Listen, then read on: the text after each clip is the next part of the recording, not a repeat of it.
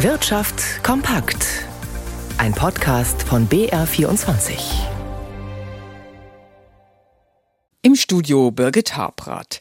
Habeck reist zurzeit allerdings nicht als Urlaubender, sondern als Wirtschaftsminister. Letzte Woche war er in Bayern unterwegs, heute trat er in Hamburg auf. Im Gepäck eine Erfolgsmeldung. Die Bundesregierung hat mit der EU-Kommission eine Einigung über den Förderrahmen für neue Gaskraftwerke erzielt. Die sollen später auch mit Wasserstoff betrieben werden. Reinhard Posselt erfuhr mehr.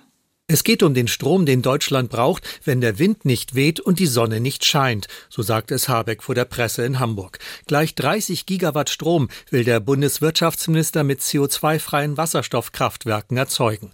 9 Gigawatt sollen reine Wasserstoffkraftwerke werden, 15 Gigawatt Hybridanlagen, die erst mit Erdgas, ab 2035 dann mit Wasserstoff betrieben werden. Den Rest soll Biomethan liefern. Die neuen Kraftwerke werden ab nächstem Jahr ausgeschrieben. Robert Habeck rechnet damit, dass sich Standorte durchsetzen, an denen heute schon Kraftwerke, etwa Braunkohlemeiler, stehen, da dort Stromleitungen liegen.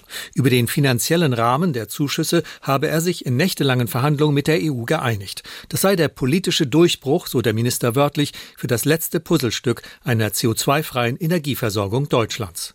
Emissionsfrei ja, aber zu erschwinglichen Preisen kontert die Wirtschaft und droht, die im Vergleich hohen Strompreise könnten für noch mehr Unternehmen der Grund sein, in Deutschland nicht mehr zu investieren. Daraus hat sich eine heftige Debatte über die Deindustrialisierung entwickelt. Felix Linke schaute sich da eine jetzt veröffentlichte Studie an. Die Wirtschaftsberater von EY befragten international 1200 Vorstandschefs großer Unternehmen, 100 davon in Deutschland. 37 Prozent aller Chefs gaben an, ihre Investitionen zu überdenken. In Deutschland waren das mit 53 Prozent allerdings mehr als die Hälfte.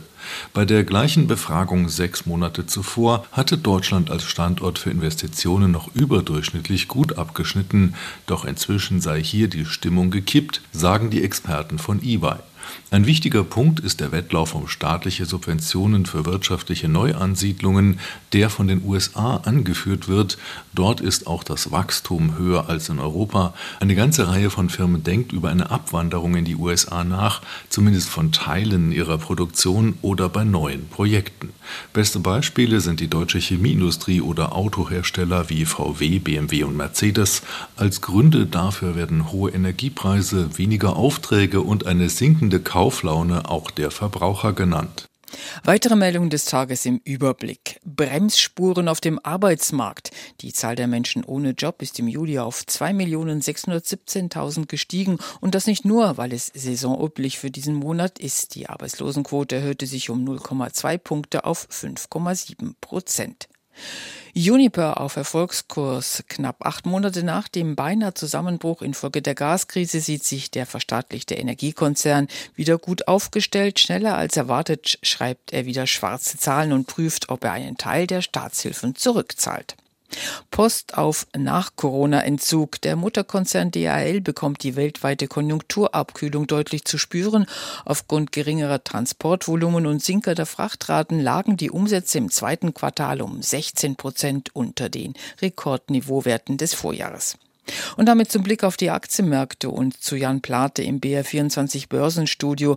Die Deutsche Post und auch BMW haben heute ja Geschäftszahlen vorgelegt. Wie reagieren denn die Anleger darauf? Also noch ein bisschen was zu BMW. Da blickt man angesichts voller Auftragsbücher grundsätzlich zuversichtlicher auf das äh, Geschäftsjahr. Die Münchner haben ihre Renditeprognose angehoben und rechnen auch mit mehr Auslieferungen. Allerdings stellt sich BMW auf Gegenwind im zweiten Halbjahr ein und an den Finanzmärkten, da war im Grunde genommen schon mit der Anhebung der Rendite gerechnet worden. Die Aktien von BMW, die verbilligen sich um vier Prozent. Den vollständigen Quartalsbericht will BMW dann am Donnerstag vor vorlegen. Ja, und die Deutsche Post DHL, die registriert eben im wichtigen Frachtgeschäft rund um China einen deutlichen Rückgang. In der Luftfracht, da verbuchte die Sparte eben einen Volumenrückgang um fast 16 Prozent, vor allem auf Handelsrouten zwischen China und den USA, aber auch zwischen China und Europa. Auch in der Seefracht, da transportierte die Postsparte weniger und die Aktien der Deutschen Post, die büßen viereinhalb Prozent ein. Allerdings haben sie seit Jahresbeginn rund ein Drittel zugelegt. Der DAX, der verliert nach dem gestrigen Rekord hoch, jetzt im Moment fast ein Prozent auf 16.305 Punkte. Der Euro fällt auf 1,0973 Dollar.